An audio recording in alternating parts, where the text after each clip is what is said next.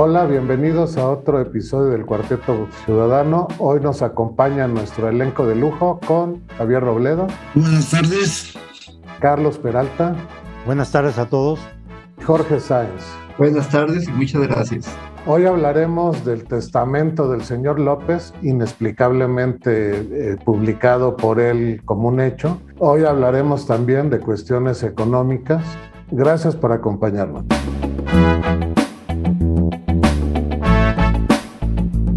Buenas noches a todos. Eh, eh, me gustaría retomar un tema que, aunque ya ha pasado algún tiempo de cuando se transmitió en vivo desde Palacio Nacional, donde nuestro presidente, de una manera eh, artística, protagónica, como siempre lo ha sido, expresa su deseo de dar un testamento o de otorgar un testamento político en caso de que sucediera algo a, su salud, algo, llamémosle pues, prácticamente la muerte, ¿no?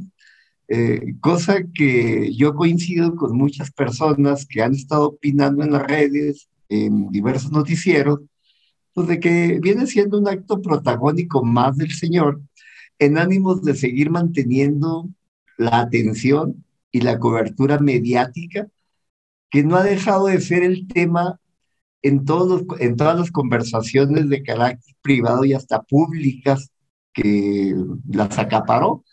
Sigue siendo el maestro del engaño y el maestro de mantener ocupada la opinión pública. Eso definitivamente creo yo que es un, llamémosle entre comillas, un mérito muy grande que, que tiene este presidente. Sin embargo, yo le veo un trasfondo a ese legado político, a ese testamento político.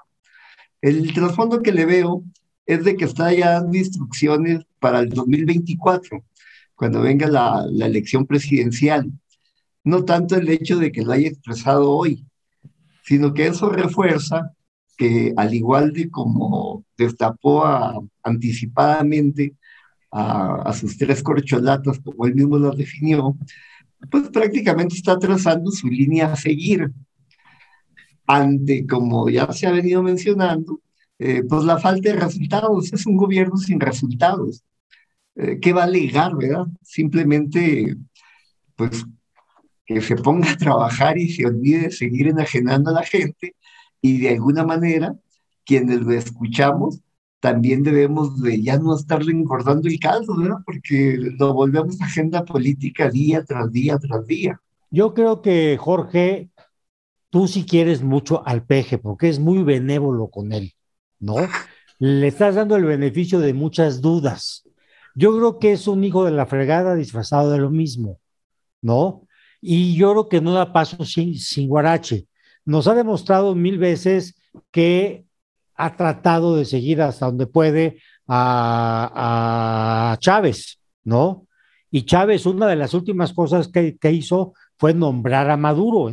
no conozco la constitución de, de, Venezuela, no tengo idea, ni me interesa conocerla, pero no sé si el presidente, eh, ya sabiendo que estaba en fase terminal de cáncer, tenía la facultad para instruir al pueblo que era Maduro su, su, seguidor.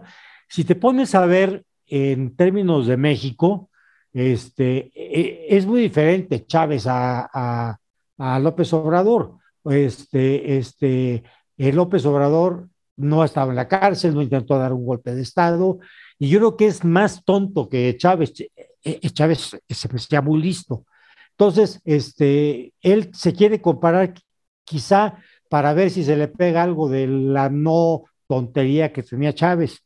Sin embargo, en México tenemos el artículo 84 de la Constitución. Este señor lo transformó y logró meter en el último párrafo del 84 lo que sería la transición si se diera el caso de la revocación de, de mandato. El resto del artículo ha tenido cantidad impresionante de modificaciones, pero sigue siendo básicamente el mismo que conocimos cuando estudiamos, ¿no? Como ya pasaron los dos eh, primeros años, tiene que haber un presidente sustituto que, instale eh, el Congreso como órgano, como órgano elector, como colegio elector, y ellos nombrar al presidente sustituto definitivo. perdón, el primero que trae es un interino y el segundo es el, sustituto.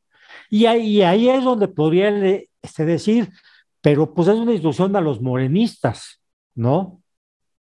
Y, no sé, no, no conozco el detalle del, de cómo se forma el colegio electoral en la Cámara, si todo se forme con, con puro morenista o haya eh, campechaneado de, de, todos. Si es de, de, todos, pues creo que la instrucción eh, valdría gorro. Se requiere mayoría calificada para nombrar al, posible sucesor. Entonces, este, bueno, ahí, ahí, queda ya muy, eh, este, este, muy claro. Y otra cosa, hoy me, me llegó un meme muy ilustrativo de quienes han hecho testamentos políticos. Y curiosamente lo han hecho gentes muy singulares, ¿no? Mucho, mucho, muy singulares. Eh, entre ellos, eh, la lista comienza con Richelieu, este, luego viene eh, Carlos VII, Lenin, Hitler, este, Franco, Benito Mussolini, Juan Perón y eh, Chávez. Estos son los ilustres personajes políticos que se han atrevido a hacer un testamento político. y creo que históricamente los resultados de las gestiones de estas gentes, bueno, pues digo, está de más este, este ahondar sobre eso, ¿no? Pero, pero si él se quiso sumar a esta lista de ilustres que hacen su testamento político, pues la historia se lo va a cobrar caro. Y Charlie, perdón, nada más para aclarar tu comentario de entrada. Eh, el hecho de, de Era broma, de, de, origen no es de que yo le tenga este, alguna simpatía o amor al dicho personaje siniestro. Es un embustador, es un farsante. Te estás volviendo como el peje, cuidado, cuidado con eso. Y, yo agregaría de la lista esa que acabas de nombrar, Charlie, y, nada más para seguir retomando el tema de la manera en que este señor, como lo he manejado desde hace algún tiempo, de que anda evangelizando Chairos, pues efectivamente el, el primer testamento lo emitió Jesucristo en la última cena, con, la, con el Nuevo Testamento obviamente con motivos eh, muy diferentes a, a, lo que está haciendo este tipo y los otros que mencionaste, que eran motivos perversos en contra de la humanidad, en contra de, de las gentes que estaban a su cargo. E, este, dos cosas. Mi, mi, introducción fue una manera amable de romper el turrón.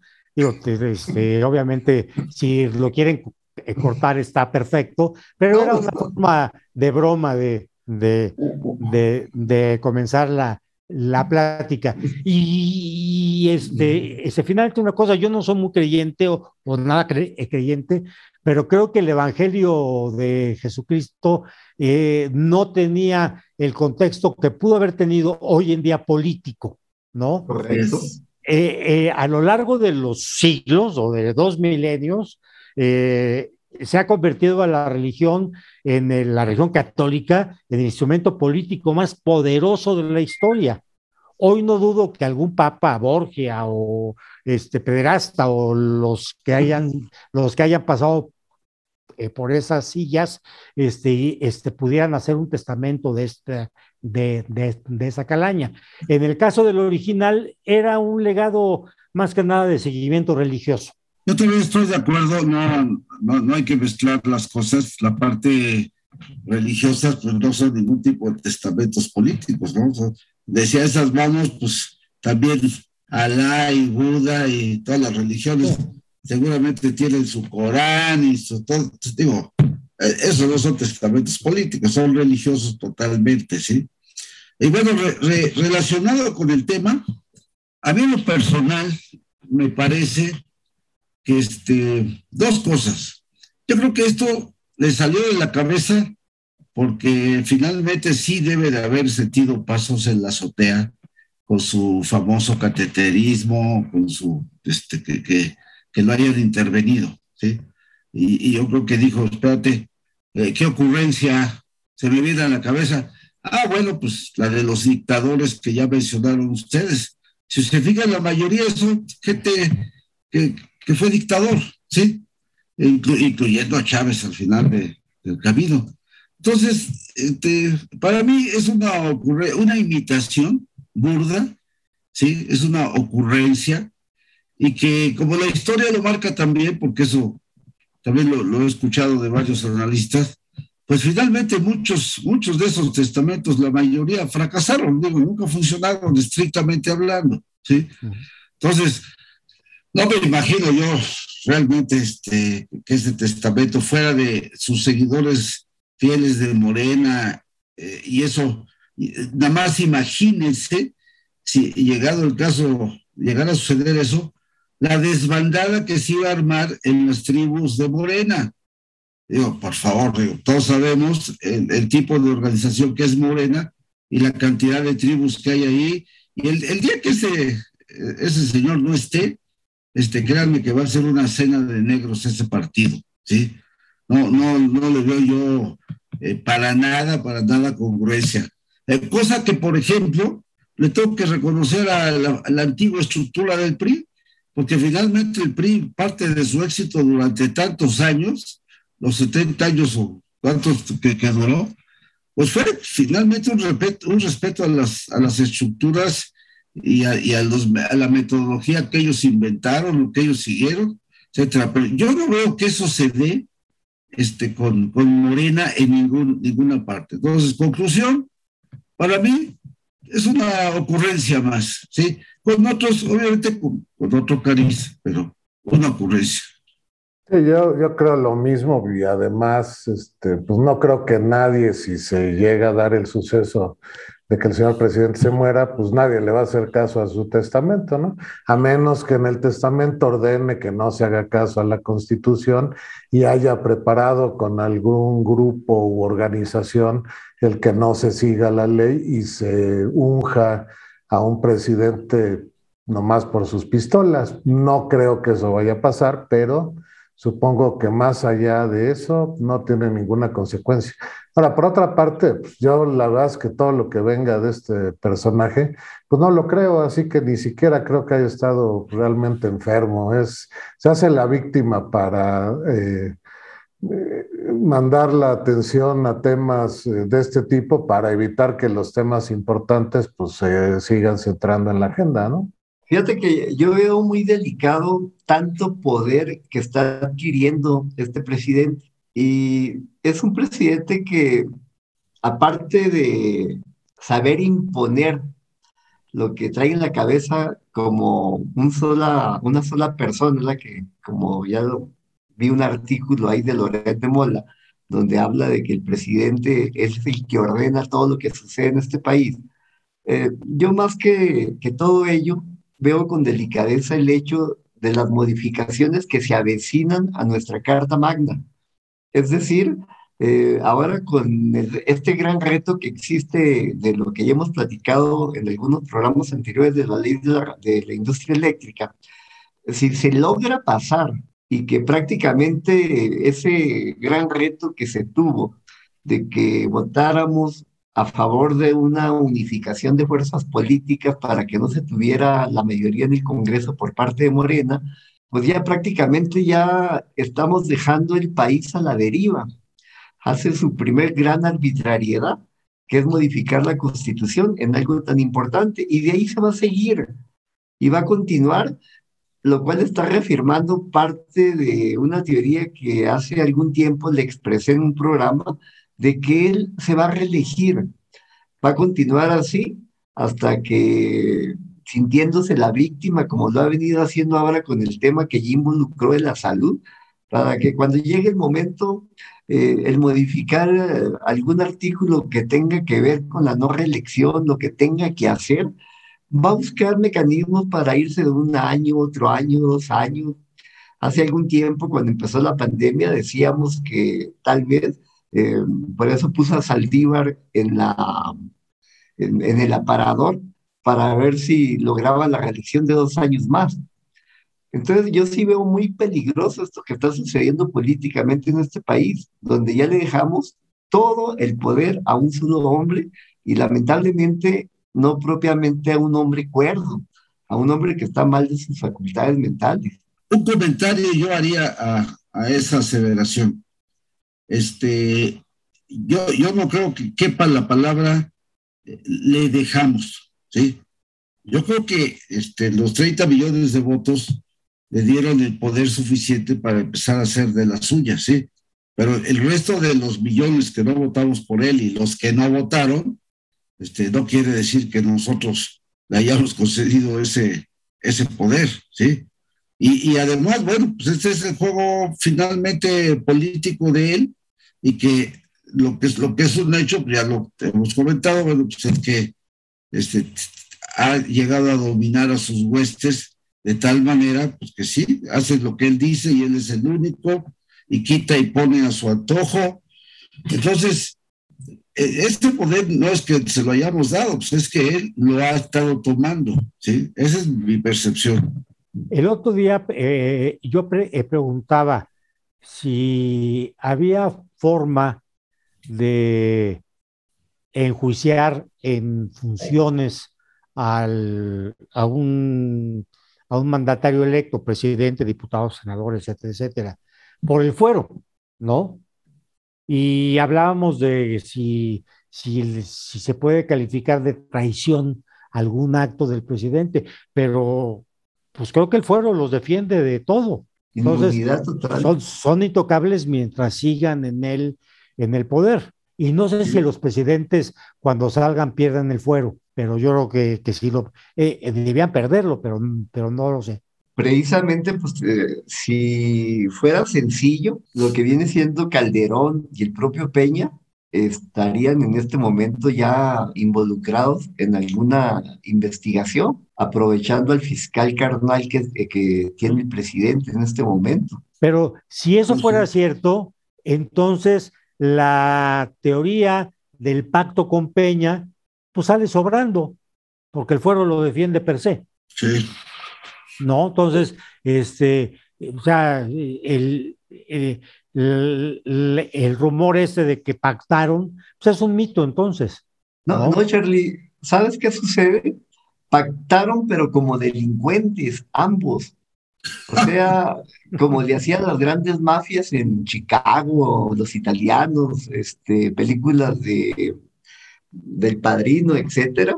Eh, Peña, como buen, eh, llamémosle maleante que fue y que sigue siendo, pues prácticamente tenía a su cargo toda la inteligencia, como lo era el CISEN, para tener todas las pruebas sabidas y por haber de, del actual presidente junto con su familia, sus negocios, sus hijos y demás. Yo no dudo que sean hasta socios, Charlie, en este momento de algo. Entonces entrarían en una guerra muy siniestra, como cuando eran las guerras aquellas en Chicago, que las veíamos, o por lo menos yo las veía en las películas, que este, pues eran muy sangrientas, ¿no? Porque eran temas de poder a poder, choques de dos trenes de, igual, de, igual peso y magnitud. Ahora, fíjate, la última vez que yo recuerde que se habló de un de una posible reelección de un presidente igual de loco que, que tenemos ahorita, fue en el 76 con Echeverría.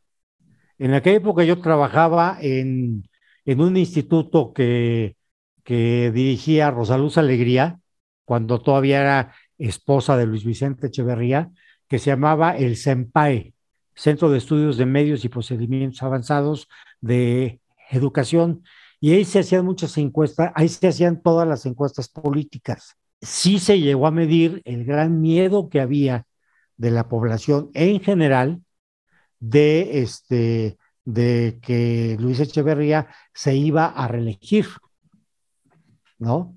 que todo falló y este, inclusive en las encuestas siempre le dieron el ANE a Moya, que Moya Palencia iba a ser el sucesor de a López Portillo ni quien lo pelara, ¿no?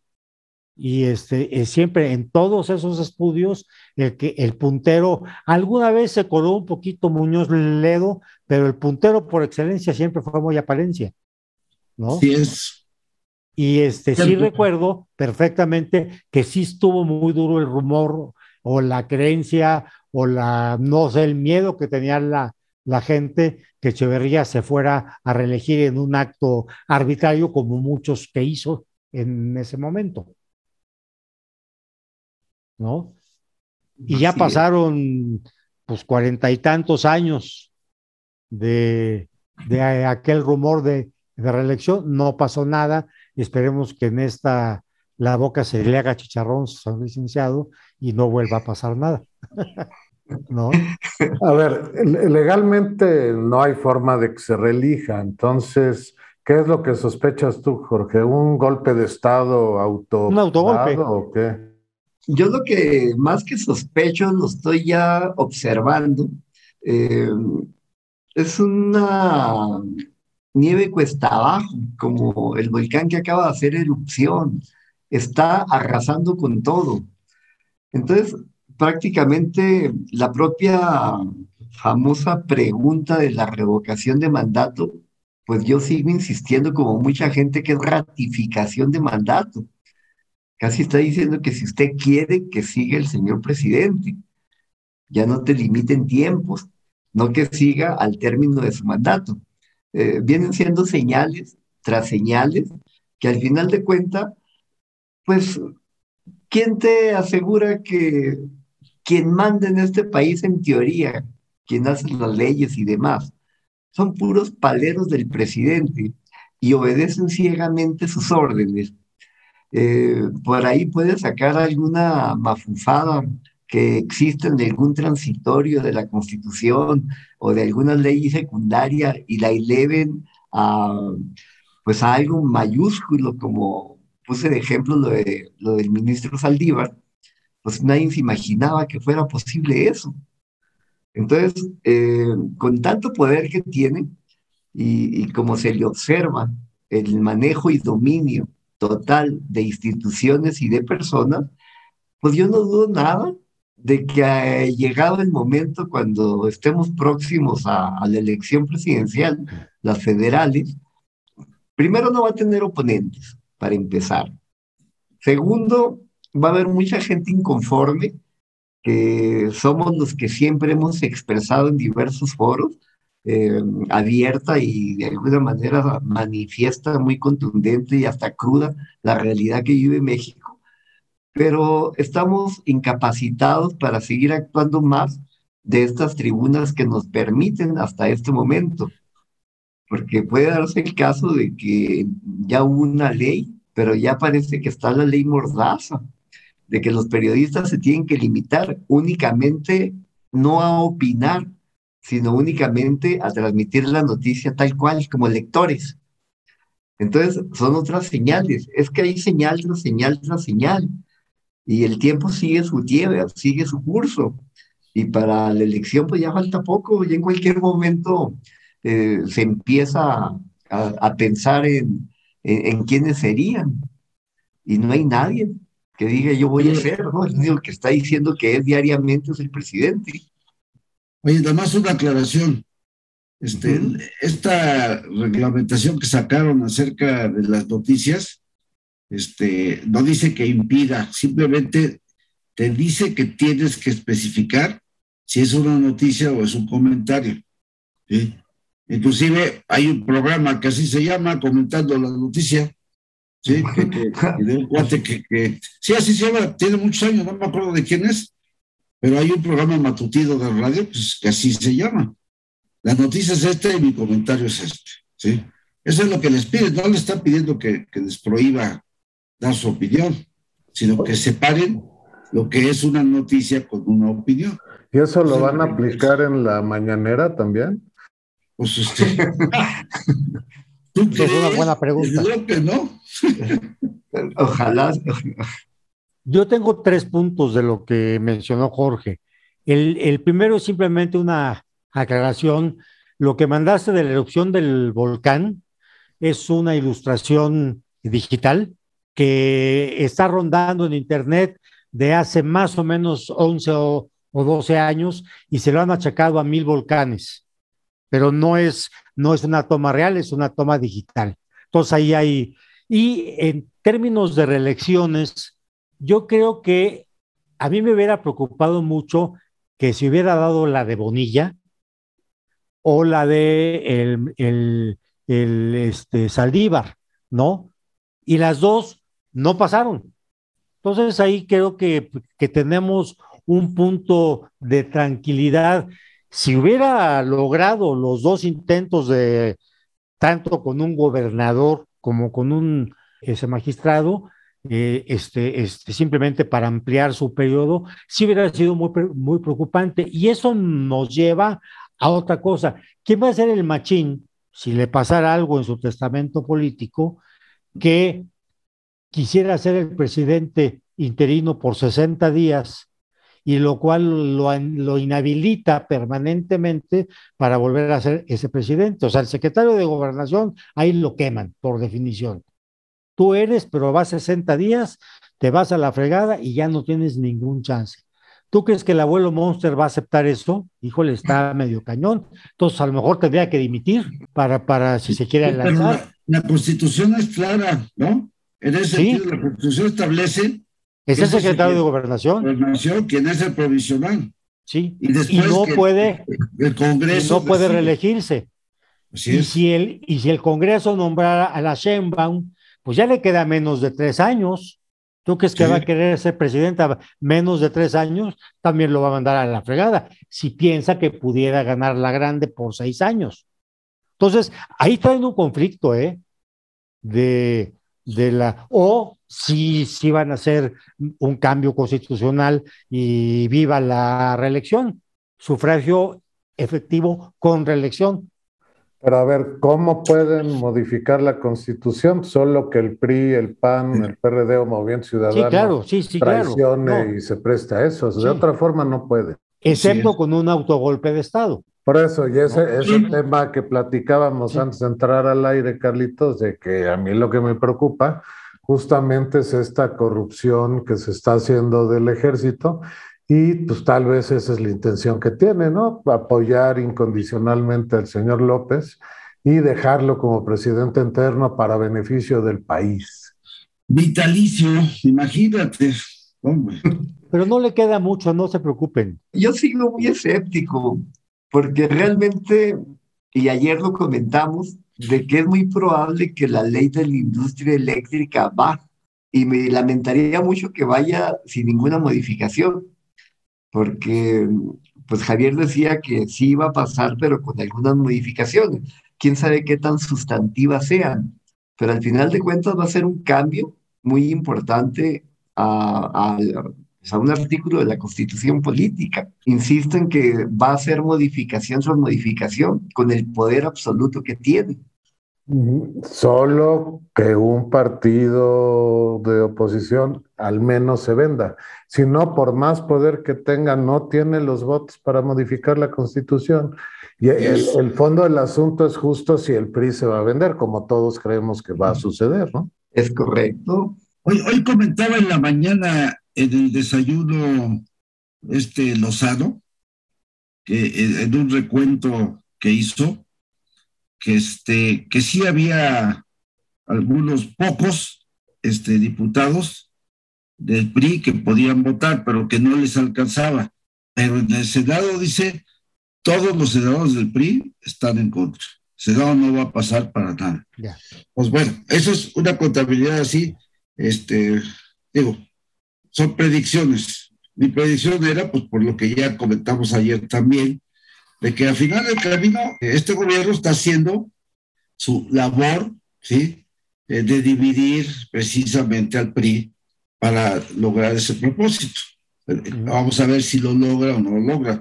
Pero es claro que sus intenciones son el PRI. Oye, compadre, una pregunta. Eh, esta es meramente una pregunta. Yo dejé de ver los desayunos de Lozano, Alarraqui y demás desde que Alarraqui fue a lamerle las botas al señor este de los pinos. ¿Y ¿Siguen estando esos desayunos? Porque yo creo que perdió toda credibilidad del... no, bueno, mira, yo, yo honestamente yo no los veo normalmente. Hoy me lo encontré al buscar otra cosa. Ah, ya. Ahí, ahí en YouTube. Y porque precisamente, te voy a decir por qué. Porque este, le, el título era de la reforma eléctrica, el desayuno con ese tema, y invitaban a Gonzalo Monroy. Gonzalo Monroy es uno de los este, analistas que, que han participado más, pero ese cuate es muy bueno.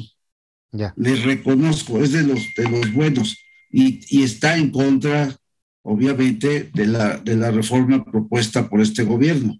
Entonces, eh, mi interés era escuchar los comentarios de Monroy y entonces de ahí salió también este, el tema político de si pasaba o no pasaba y este amigo hizo un comentario de que él hizo un, un recuento y que no iba a pasar, que todavía no tenían los votos suficientes con el PRI para que pasara. Y me llamó la atención que dice, en el Senado todos están en contra, todos los del PRI hablando de eso. ¿eh? Sí, porque eh, eh, normalmente es muy diferente el nivel del senador al nivel del diputado. Sí. ¿No? O sea, sí. hay una pequeña diferencia. Sí, vea Salgado Macedonio. No, pero ese es, ese es gobernador, co-gobernador con su hija. ¿Cómo no? Se co-gobierna a su hija.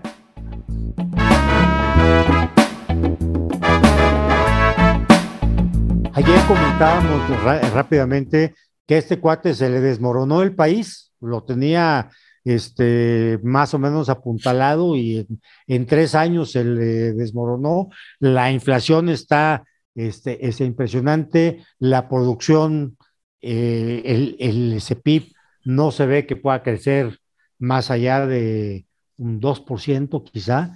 Este, entonces estamos entrando a, una, a, un, a un periodo de recesión con inflación, que es lo más grave que puede tener una economía, ¿no? Y si a eso le, le achacas que pudiera ganar la reforma este, este, es energética, donde vamos a tener eh, la energía cara, mala y contaminante.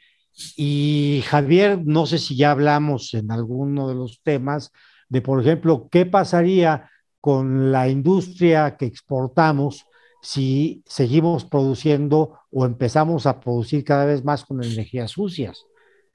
Vamos a dejar de exportar muchos bienes, muchos, este, este, porque nos van a poner barreras. a ver, esto lo, lo estás produciendo con energía sucia, no te lo puedo comprar, ¿no?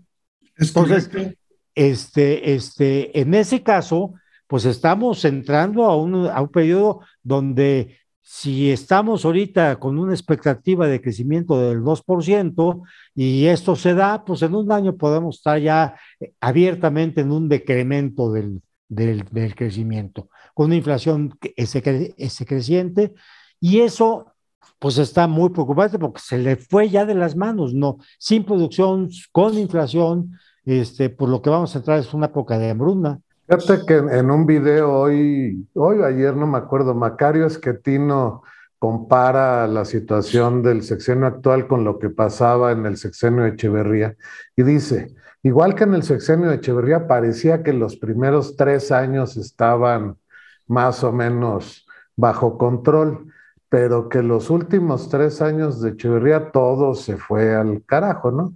Aquí justamente ya estamos empezando el cuarto año de, del presidente López, ¿no?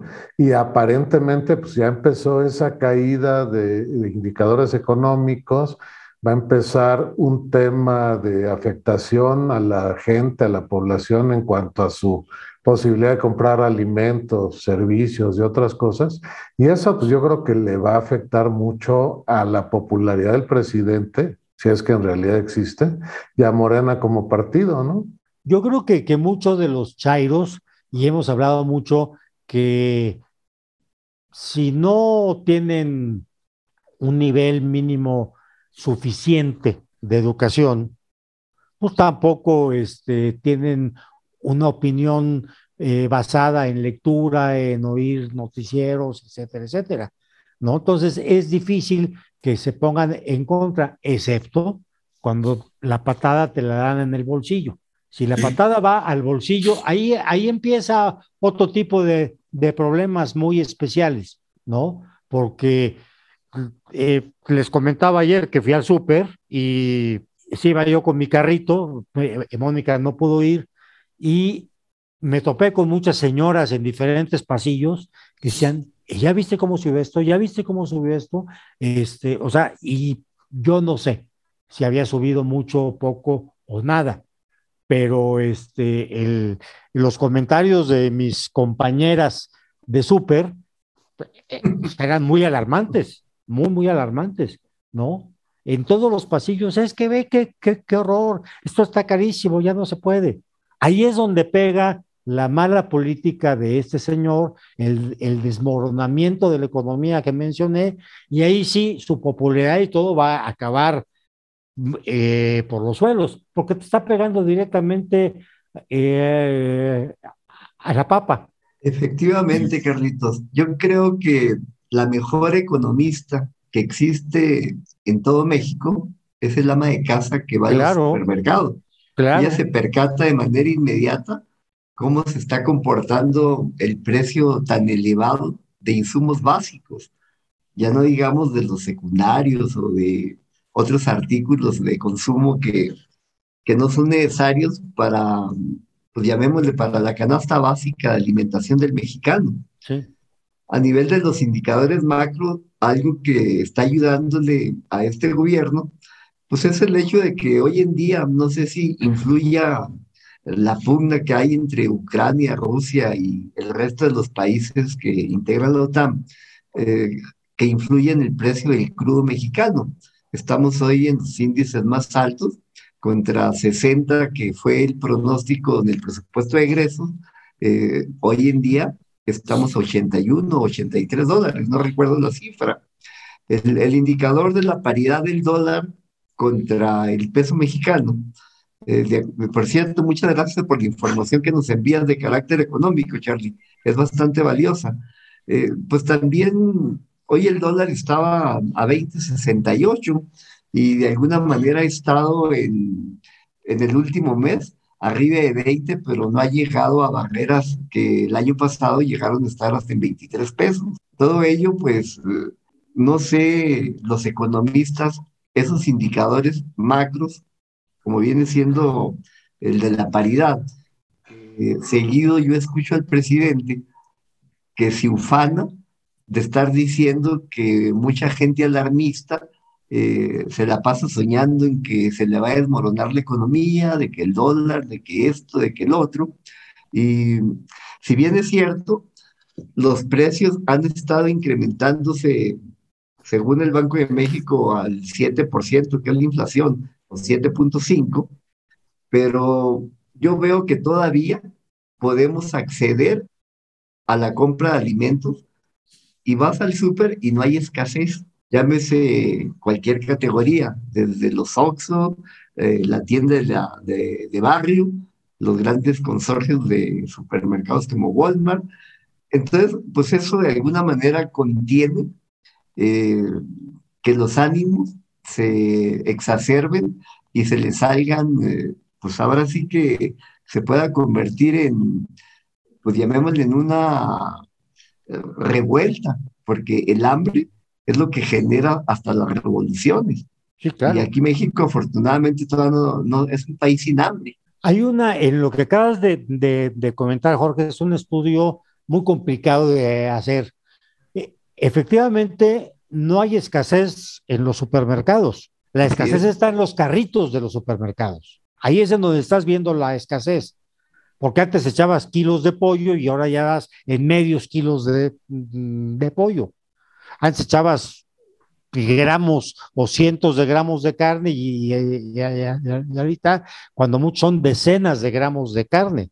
Así es. Por no hablar de... Entonces, no hemos llegado al desabasto en el supermercado, pero yo sí creo que los, o el ticket cada vez sale más caro y te va a dejar de alcanzar, o cada vez vas a comprar menos. Entonces, el desabasto está en el carrito. ¿Sabes a mí qué me preocupa en, la parte económica, Carlos? A ver si, si nos puedes explicar cómo funciona Las previsiones de política económica son muy optimistas y eh, tienen un PIB considerado para este año del 5 o 6%, una extracción de petróleo de 1.800.000 barriles diarios, y eso se traduce en realidad en ingresos que complementan eh, de alguna forma lo que se va a gastar en el presupuesto eh, eh, del gobierno federal, lo que incluye todos los regalos con vocación electoral que hace el presidente. Si la economía crece menos y se recaudan menos impuestos y se reciben menos ingresos por exportación de petróleo, ¿Cómo afecta eso la economía en general y cómo lo va a financiar el gobierno si, si pierde esos ingresos? ¿Con qué alternativa?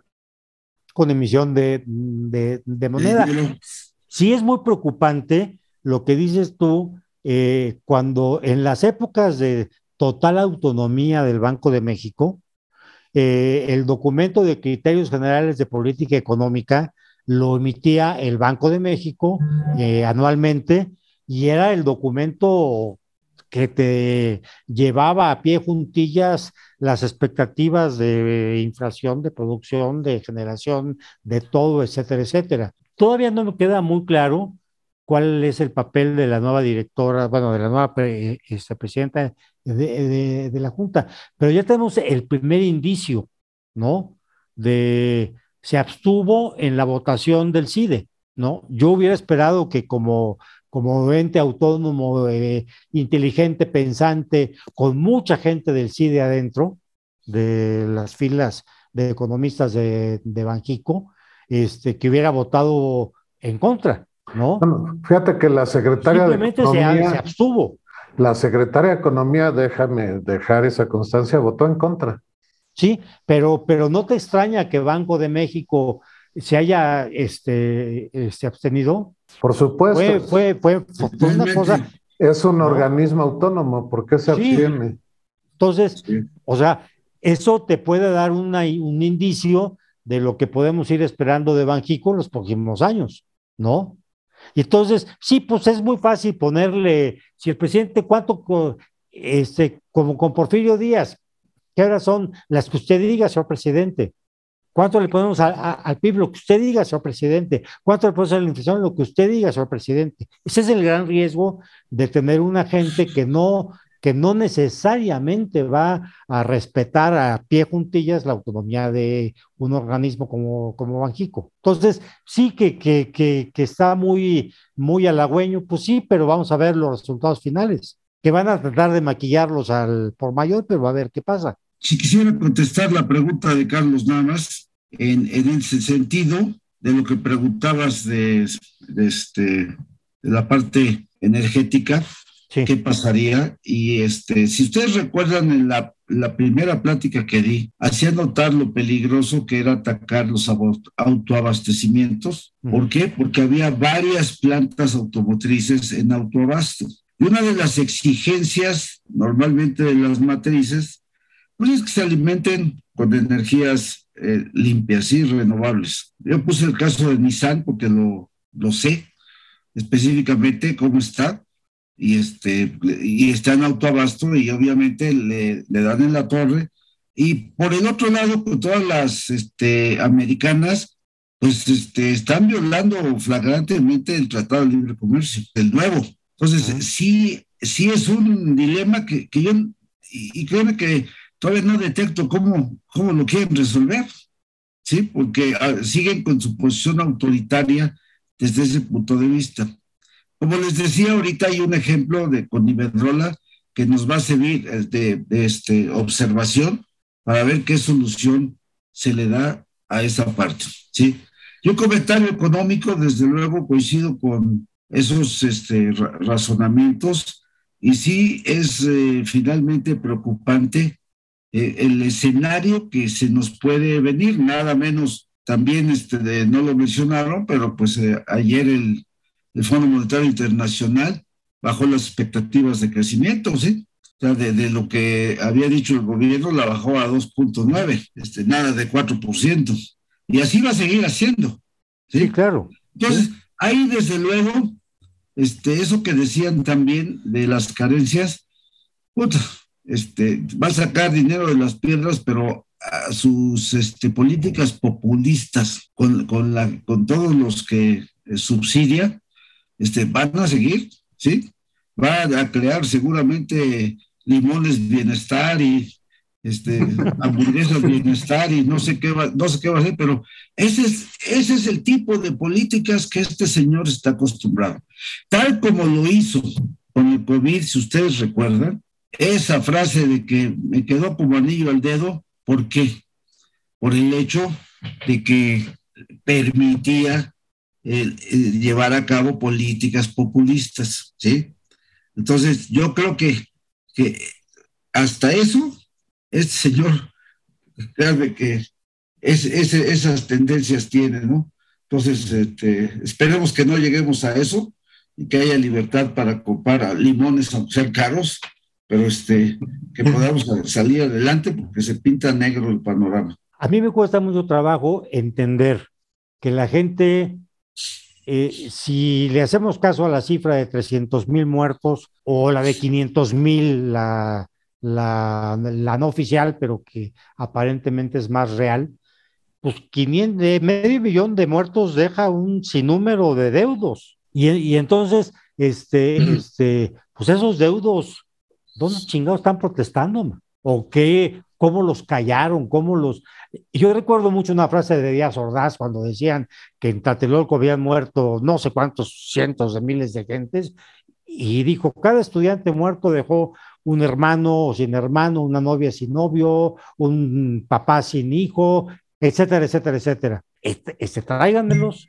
¿dónde están? Sí fueron muchos, pero de los millones que hablaba Poniatowska y todos esos camiones y camiones, ¿dónde están? Aquí al menos oficialmente sí se habla de 300 mil. Si cada uno de esos muertitos dejó cinco deudos, estamos hablando de un millón y medio, de, que no es una cifra despreciable de, de deudos. ¿Y dónde están? Se, se la tragaron y ya, ya se murió y ya me quedé tranquilo. Híjole, eso sí está muy preocupante, ¿eh? Que estemos entrando en ese conformismo. Fíjate que al respecto, yo tengo mi teoría acerca de que los mexicanos nos gusta mucho trabajar, si tú quieres, en bloque, a favor o en contra de una corriente muy definida, pero cuando no estamos organizados, somos un pueblo de agachones. El día de hoy, al día de hoy, eh, todo mundo, por lo menos en muchos foros, como este en particular, se protesta en contra de lo que hace el gobierno y sobre todo las acciones que hace quien toma las grandes decisiones, y sin embargo, pues ahí sigue quedando. Y así como nosotros, en un efecto multiplicador, podemos sumar algunos milloncitos de personas que tenemos una inconformidad latente y constante, y no hemos hecho absolutamente nada. Eh, obviamente no hemos perdido un ser querido por una expresión política, como le puede pasar a un periodista, que también ahora ese es otro tema, eh, en el caso de las personas que fallece un familiar, efectivamente detrás de ese familiar hay cinco, seis o hasta diez personas más. No hay una capacidad de agrupación como lo hay, pues ahora que empezaron los temas de los feminicidios o otro tipo de temas que van agrupando colectivos de protesta. Como que todavía no hay una organización como tal, de tal suerte que al día de hoy ya ese famoso doctor muerte o doctor Gatel ya debería de tener N cantidad de denuncias penales en contra de todos los muertos que se han generado por causa de la negligencia y de todo lo que él ha expresado públicamente, porque de alguna manera él ya se convierte en una persona cuya voz eh, pues viene siendo un vocero oficial.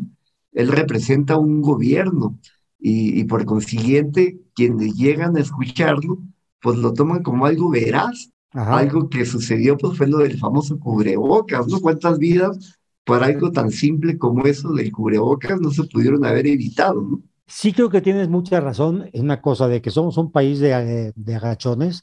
Si no lo fuéramos, la medida que tenemos en nuestras manos está el ir a las urnas. Mucha gente nos unimos para no que no tuviera la mayoría que estaba buscando e-, en el Congreso, pero no fue suficiente. Y no fue suficiente porque seguimos arrastrando a muchos compañeros mexicanos que les da flojera, la bulia, la, la desidia, el no querer, pues es agacharte finalmente. Ahí, ahí creo que tienes un punto muy bueno. Y por eso pues yo creo que tenemos que empezar la campaña de que hay que votar el 100% en, la, en el 24.